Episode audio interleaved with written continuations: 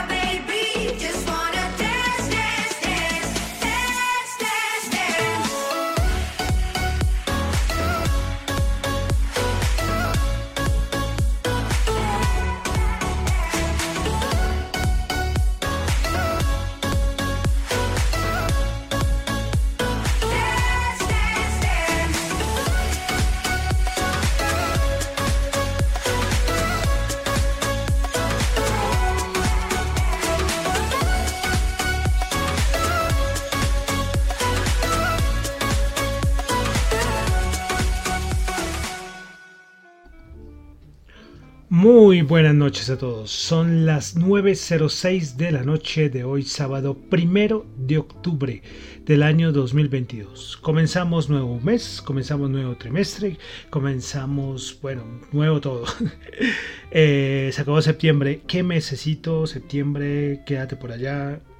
Bueno, lastimosamente, como lo voy a comentar más adelante, va a quedar con, con letras mayúsculas y en negrilla el mes de septiembre del año 2022 a nivel de los mercados, por lo menos. Pero bueno, ya estamos en octubre y estoy aquí con ustedes, sábado 1 de octubre del año 2022. Son las 9.07 de la noche. Mi nombre es John Torre y este es el resumen de las noticias económicas. Y comenzamos con música porque ya nos falta poco. Ya vamos a terminar nuestro recorrido musical desde 1922 al año 2022. Y estábamos escuchando al, al, al DJ danés Martin Jensen con su canción Solo Dance pues llegamos ya al año 2016. Y pues bueno, musiquita un poco de fin de semana. Vamos a colocar algo down, sino vamos a colocar un poco más animadito. Por eso estamos escuchando algo de dance de esta famosa canción del año 2016. Bueno, entonces vamos a comenzar con el programa. Primero que todo quiero saludar a los que me están escuchando en vivo en Radio Dato Economía, tanto en la aplicación de Cero Radio como en la web. También saludo a los que me están escuchando en el podcast, tanto de Spotify como de Apple Podcast. No olviden calificarlo. Para mí la calificación es de verdad muy importante. Y en Google Podcast, aunque ahí no se puede calificar, también. Y los que están ganando en este momento Satoshis, los que les gusta todo el asunto del Bitcoin, que recuerden que en Fontaine, la aplicación, que es los que no lo conocen, Siempre en mi link de Twitter o en la descripción de Spotify coloco el link la aplicación de podcast donde a ti te pagan por escuchar podcast. Entonces, bueno, si hay alguien en este momento escuchando el podcast y en el momento ahí arribita de la aplicación va sumando satoshis, bueno, enhorabuena. Bueno, entonces vamos a comenzar con el resumen de las noticias económicas, recordándoles que lo que yo comento en el programa no es para nada ninguna recomendación de inversión, son solamente opiniones personales. Bueno, vamos a comenzar con el resumen de las noticias económicas. Vamos a comenzar con Japón. Tuvimos dato de producción industrial japonés. Se esperaba 0.2% el dato mensual y quedó en 2.7%, un dato mucho mejor a lo esperado. Y el interanual se ubica en 5.1%. Venta minoristas en Japón se esperaba 0.2%, en agosto creció a 1.4%. Bueno, en China, PMI manufacturero, el de Caixin, se esperaba 49.5, terminó en 48.1, menor a lo esperado. Anterior había sido 49.5, se mantiene por debajo de, de, la línea de referencia que son los 50. El PMI manufacturero, el otro, es decir, recuerden que hay uno que es, eh, por ejemplo, en China es el de Caixin y el otro es el de Market o el SPI, como se le conoce.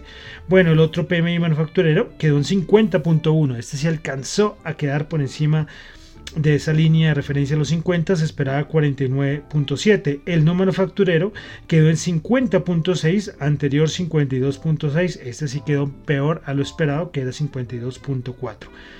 Bueno, vamos ya a, a ver un momento. Siempre me tienen que esperar porque es que a veces que esto se descuadra. A ver si esto está funcionando. Bueno, creo que ahí, espero que esté funcionando. sí, hablo de la cortinilla. Es que la cortina a veces se descuadra y cuando vuelvo a escuchar el programa, em, digo, ¿dónde, quedó la cocina? No? La, cortina, la cocina no. La cortina queda por allá y se pierde. Bueno, Vamos a continuar entonces a Europa donde tuvimos dato de índice de precios del productor en Francia, el dato interanual anterior 27.6 y este queda en 19.5, menor al anterior por lo menos. Inflación en Francia se esperaba menos 0,2%, terminó en menos 0,5%, un dato pues de cierta manera pues positivo a nivel de, de Francia. La inflación interanual en Francia ya se ubican 5.6, es un dato decente para los otros países de Europa. Bueno, pasamos a España, ventas minoristas. Se esperaba una caída del 3.3% y se tuvo un aumento de 0.8% el dato interanual. Vamos con datos de desempleo en Alemania, 5.5% la tasa de desempleo, en Italia 7.8% y en la eurozona el dato de desempleo se ubica en 6.6%. El dato más importante que tuvimos a nivel macro fue el dato de la inflación en la eurozona.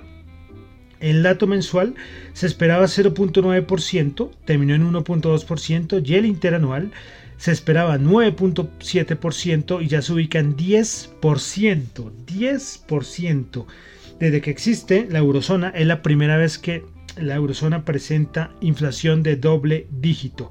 La, subyacente se esperaba 4.7%, el dato interanual subió a 4.8%. Entonces, dato importante, por eso es que las medidas del Banco Central Europeo están quedados. La eurozona ya está con inflación del 10% y en cuánto están las tasas. En el parte del Banco Central Europeo, a ver si espabilan un poco. Lagarde dijo el otro día que sí, lo admiten que, que se habían equivocado, pero no basta con eso. Tendrán que tomar, empezar a subir tasas más rápidamente y más agresivamente en Europa. Bueno, una cosita, salió una encuesta eh, que le hicieron a, a los británicos.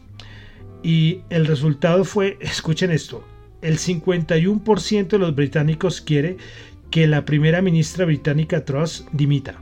El 51%. Y esta señora lleva que menos de dos semanas o tres semanas en el cargo. Bueno, pasamos a asuntos de Rusia. Ayer Putin, pues en una ceremonia muy, muy rusa, pues celebró las cuatro nuevas regiones de Rusia. Eh, también dio algunas declaraciones. El señor Putin dijo que pedía a Kiev que detuviera inmediatamente las acciones militares y que regrese a la mesa de negociación, que ellos están dispuestos a dialogar. Eso dijo el señor Putin. Bueno, eh, una cosita importante, bueno, interesante e importante. Recuerden lo de todas estas fugas de gas que se han presentado, que ya iban cuatro en el Nord Stream 1 y lo que iba en Nord Stream 2. Pues la agencia danesa de energía informó que esperan que el día de hoy, no sé si ya si se logró, porque esto, las noticias de ayer, pero dijeron que a más tardar el día de hoy, eh, una de las fugas de gas estuviera ya solucionada. Como les digo, no sé, ayer lo dijeron que hoy ya tenía que estar solucionado. Bueno, dejamos Europa, vamos a pasar ya a Estados Unidos, pasamos a datos de ingresos personales en Estados Unidos, 0.3% cuando se esperaba 0.3%. Eh, ingresos personales, los gastos personales quedaron en 0.4%, esperaba 0.2%. El PSE, el dato más importante, ¿por qué es tan importante? Pues es que esta es la gran referencia que ve eh, la Reserva Federal a nivel de, inflación. Ustedes cuando ven la Reserva Federal cuando hace estimaciones, ahí aparece el PSE. Eh, les traduzco, el PSE es Personal Consumption Expenditures Price Index. Es algo traducido como el índice de precio de gasto del consumo personal. Entonces un dato de inflación que es muy basado en los datos de de consumo personal. Por eso este dato sale a la vez con los ingresos personales y los gastos personales. Pues bueno, el PSE se ubicó el subyacente 0.6% cuando se esperaba 0.5%, el defractado 0.3% esperaba 0.1%. Bueno, pasamos también al datico del sentimiento del consumidor de la Universidad de Michigan. Se esperaba 59.5, quedó en 58.6, anterior 59.5. Eh, junto a este dato salen las expectativas de inflación a un año y a 5 a 10 años. A un año, el anterior dato era de 4.6, aumentó a 4.7. Y el de 5 a 10 años anterior había sido 2.8 y este sí bajó al 2.7%. Pues este dato este dato es importante. Recuerden que tenemos dos datos en Estados Unidos de consumo eh, y es el sentimiento del consumidor de la Universidad de Michigan, que fue el que acabé de comentar, y también tenemos el Conference Board. Y, se calcula de manera diferente. Bueno, y finalmente en Estados Unidos tuvimos el PMI de, de Chicago. Se esperaba 51.8 y terminó en 45.7, el peor dato desde marzo-abril del 2020. Un dato, pero horrible. Este es el dato de PMI de Chicago. Bueno, eh, tercero federal siguen hablando todo el mundo, habló Brainard, habló Bullard, bueno, siguen hablando por montones, todo este montón de gente, todos dicen lo mismo, de verdad, es que todos tienen ya ahorita, antes, cuando yo, cuando hay unos que, que parece que están opinando una cosa después vienen otro y opinan otra, pero hay un momento, como, como estamos viendo ahora, que todos opinan lo mismo, la inflación está muy alta, vamos a tomar todas las medidas, entonces por eso es que no traerles acá la repetición de lo que hemos repetido toda la semana, pues no vale mucho la pena.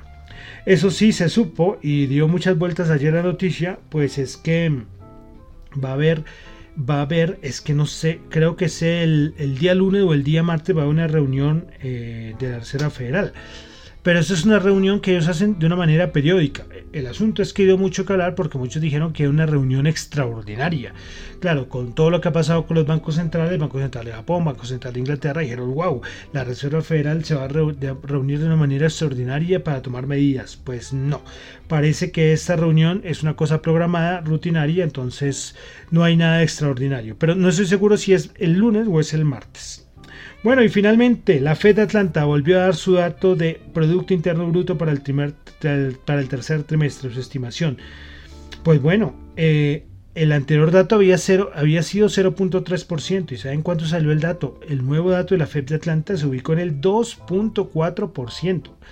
O sea, si, llega a salir, recuerden que con que salgan 0.1% el dato trimestral de, del Producto Interno Bruto eh, de la Fed de Atlanta, ya con eso ya no hay recesión técnica. Recuerden que ya llevamos dos trimestres consecutivos con inflación por debajo de cero en Estados Unidos, por eso hablaba de recesión técnica, pero parece que este dato que se viene del siguiente trimestre va a salir positivo. Esperaremos. Bueno, vamos a pasar ya a Colombia, donde tuvimos dato de desempleo el dato de agosto del 2022, 10.6%.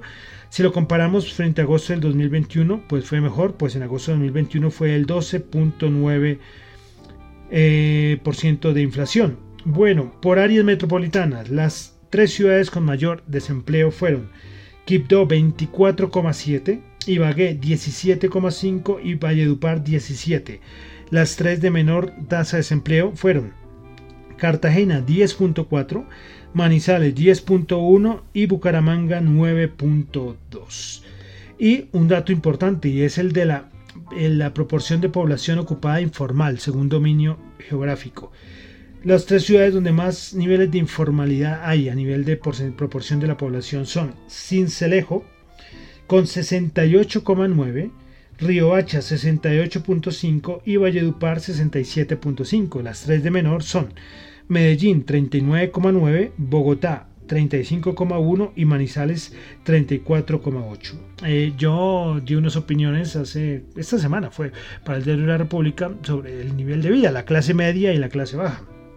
Y lo que ha pasado los últimos años, porque se tiende a que la, a que la clase media sea eh, haya menos gente ubicada en la clase media, para, para, decirlo de una manera que se entienda. Y yo decía, y es que teníamos una clase media, hablo de Colombia, muy vulnerable. ¿Por qué? Porque era una clase media que aumentaba, pero los niveles de informalidad no. Entonces es una clase media, pero que vivía la informalidad. Claro, con lo que ha pasado con, la, con lo del COVID, la pandemia, la economía estuvo cerrada y todas las medidas que tenemos hasta, hasta el día de hoy y que han afectado macroeconómicamente al país, pues claro, esta clase media pues bajará a clase baja como les digo, eh, es una clase media vulnerable, la que vivimos no solamente en Colombia, sino en otros países de la región. Bueno, eh, otra cosita para finalizar Colombia y es que ya a partir del día de hoy el precio de venta de la gasolina en el país se ajustará en 200 pesos, ubicándose en 9.380 pesos por galón. Eh, por parte del diésel, el precio promedio de, de venta al público del diésel a nivel nacional no tendrá ningún incremento. Entonces, por si acaso ya ustedes han tanqueado el, el coche, pues ya habrán visto el aumento de los 200 pesos a la gasolina. Bueno, vamos a pasar ya a la parte de mercados, índices, noticias. Y esta semana tenemos reunión de la OPEC y ojo a una cosita y es que la reunión eh, normalmente se reunía un grupito de una manera presencial, pero el resto era de cierta manera virtual, como se hacía desde 2020 por todo lo de la pandemia. Pero esta vez ya se confirmó que todos tienen que asistir presencialmente. Y el run run que hay por ahí el chisme, el cotilleo, es que parece que sí hay muchas intenciones de hacer recortes importantes en la producción. Entonces, importante para el precio del petróleo lo que vaya a pasar esta semana que se viene con esa reunión de la OPEC Plus. Bueno, em, cositas de mercado, ya desde la otra semana tendremos mucho más eh, entregas de resultados porque ya empieza la entrega de resultados. Pero esos días, y se ha hablado mucho de Credit Suisse, y el CEO de Credit Suisse, esta banca tan importante a nivel mundial, el señor Ulrich Korner, dijo que el banco se encuentra en un momento crítico. Eh, va a venir una, unas últimas pruebas, unas últimas revisiones que se las hace al sector bancario, pero empieza a ver por ahí el, el también otro run run del momento Lehman ¿A qué se le dice el momento Lehman? Por allá, en la crisis económica del 2007-2008, la gran crisis de, Lehman Brothers fue un momento que ya, bueno, no sé si ustedes, yo creo que muchos saben, eh, Lehman Brothers, que era este gran monstruo eh, financiero, eh, pues la dejaron quebrar. Salvaron un montón de otras entidades, pero Lehman Brothers la dejaron quebrar. Entonces, wow, esto fue un campanazo para todo el mundo tremendo. Y muchos están hablando de que podríamos tener otro momento Lehman. Eh, muchos dicen lo de Credit Suisse, otros dicen SoftBank, otros dicen el Deutsche Bank, eh, pero bueno, pero lo de Credit Suisse está en un momento peligroso, peligroso. Bueno, y finalizar una cosita de Colombia, pues es que salió el día de ayer un informe, un documento eh, diciendo de por parte de Cemex Colombia, donde informa que su matriz indirecta Cemex Latal Holdings SA comunicó por solicitud de su accionista mayoritario Cemex España.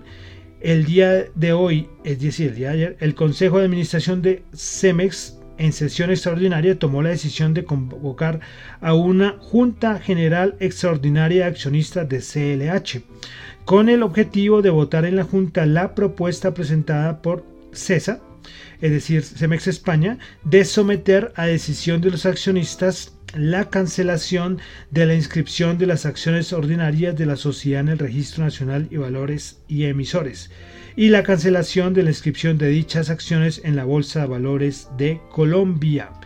Entonces parece que tiene pinta de que tendremos otro emisor menos en la Bolsa de Valores de Colombia.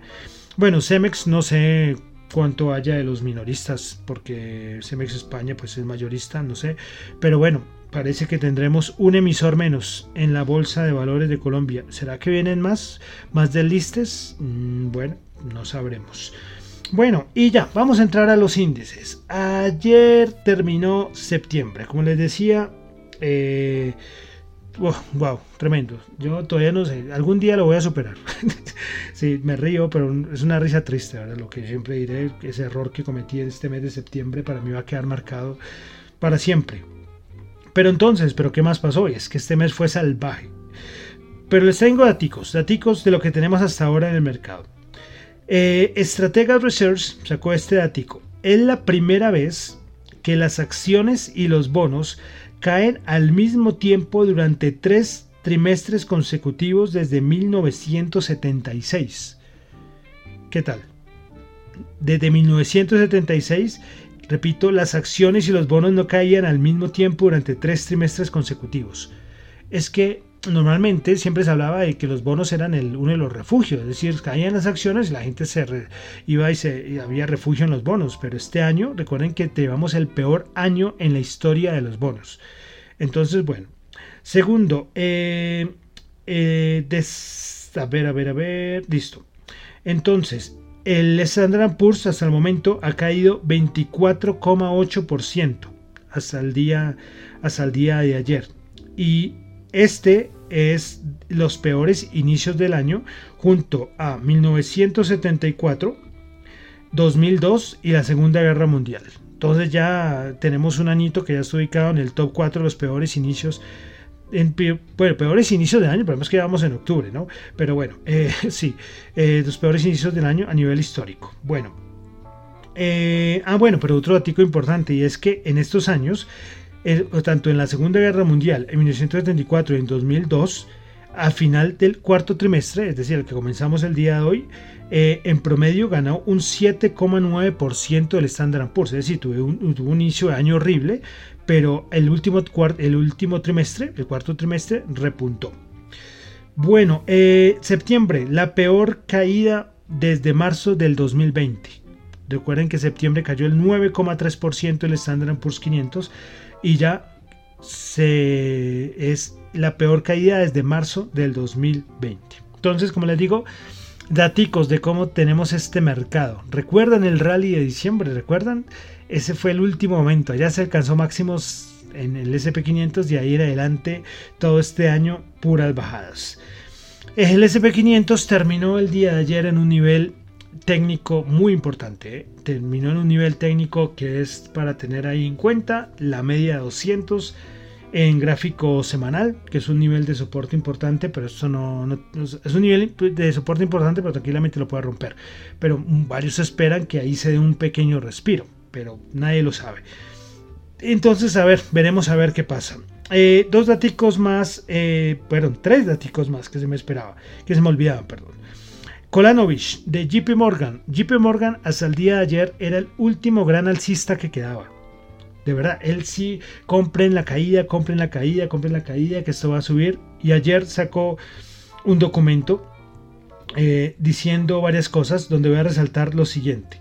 El aumento más reciente de los riesgos geopolíticos y de política monetaria pone en riesgo nuestros objetivos de precios para 2022. Si bien seguimos siendo positivos por encima del consenso, es posible que esos objetivos no se cumplan hasta 2023 o cuando los riesgos anteriores disminuyan. Es decir, JP Morgan dijo no más. Traté de ser lo más alcista, que esto iba a rebotar, pero nada, él tira la toalla. Entonces ya no quedan alcistas en el mercado de los grandes conocidos, bueno, quedó, yo lo compartí en Twitter, no me acuerdo cuál nombre, que alguien que dijo que, que, que a final de año el SP500 iba a terminar en 5 mil y pico, bueno, ahí sí como que, bueno, ahí para, para dudarlo, pero bueno, puede ser que acierte, quién sabe, queda todavía tres meses.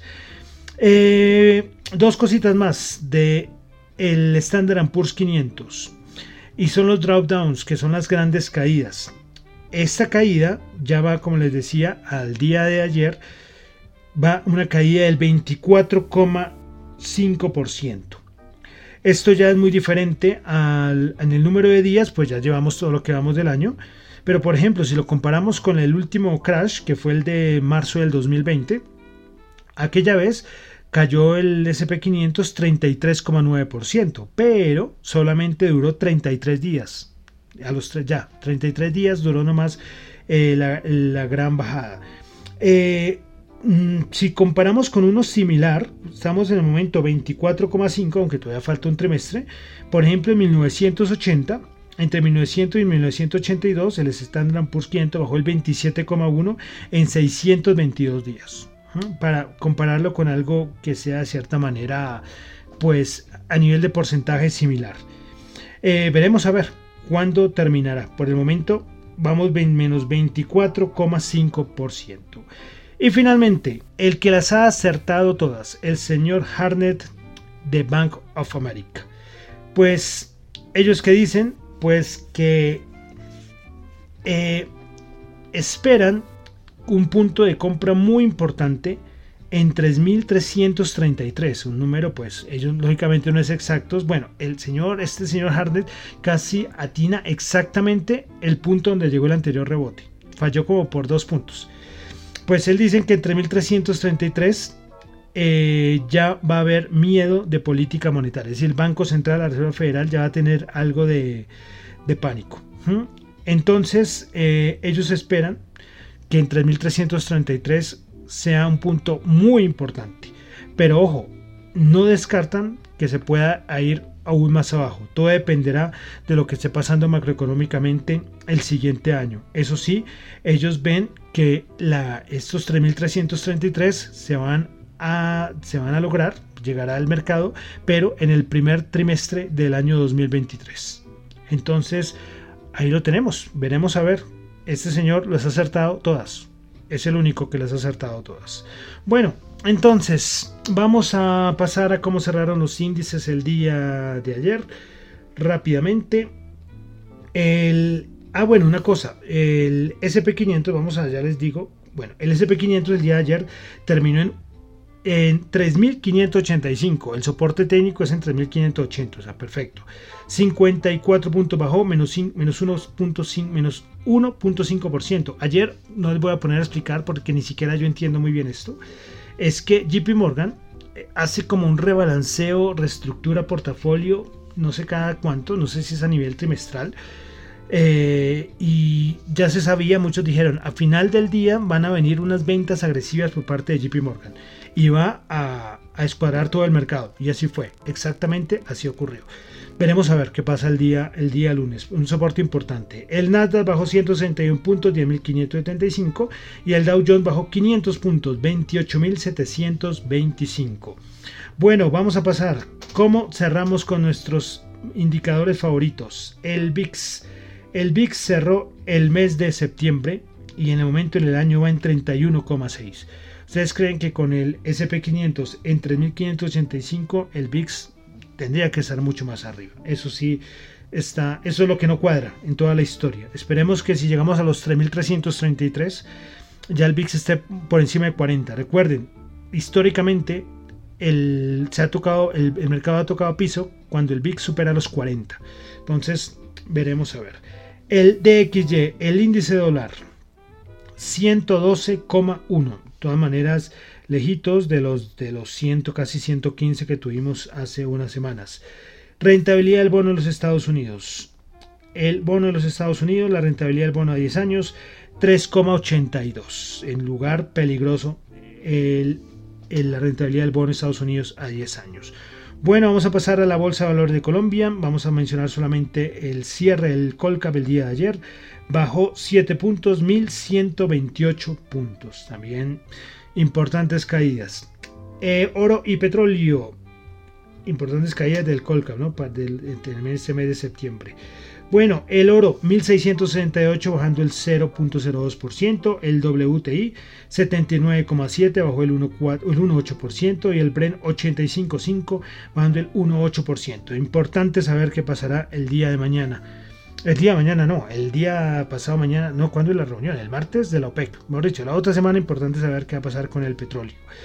Dólar para Colombia para este fin de semana 4.590 y el cierre creo que estuvo por 4.600, pero bueno, la tasa representativa del mercado 4.590 subiendo como 60 pesos más o menos, como 58 pesos. Y terminaremos como siempre con nuestros criptoactivos.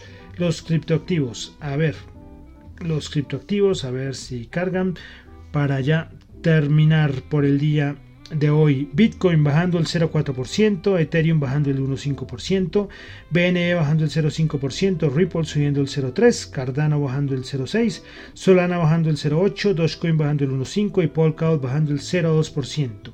Los últimos días el Bitcoin no se ha comportado igual que el SP500, pero solamente es una semana. Veremos si eso se mantiene o es una cosa de solamente unos días. Bueno, y ya con eso terminamos por el día de hoy el resumen de las noticias económicas. Recuerden que lo que yo comento acá no es para nada ninguna recomendación de inversión, son solamente opiniones personales. Mi nombre es John Torres, me encuentran en Twitter en la cuenta arroba John en la cuenta de arroba Dato Economía, en asuntos de la emisora en Twitter arroba Dato Economía R y radiodatoeconomía arroba gmail.com. Y terminamos con música. Estamos de fin de semana, hoy es sábado.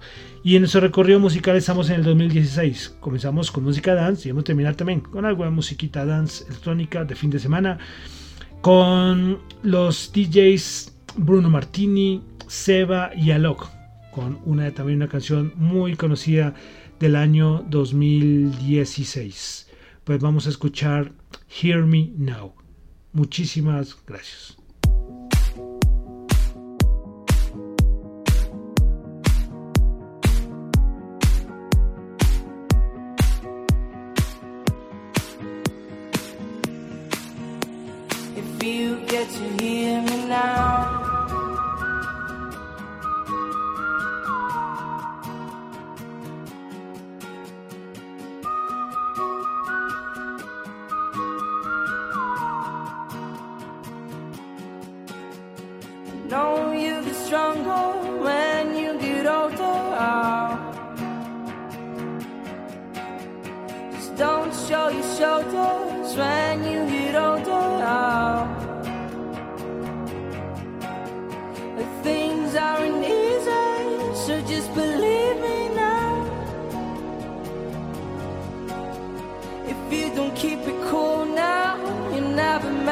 us out. All the lights will guide the way if you get to hear.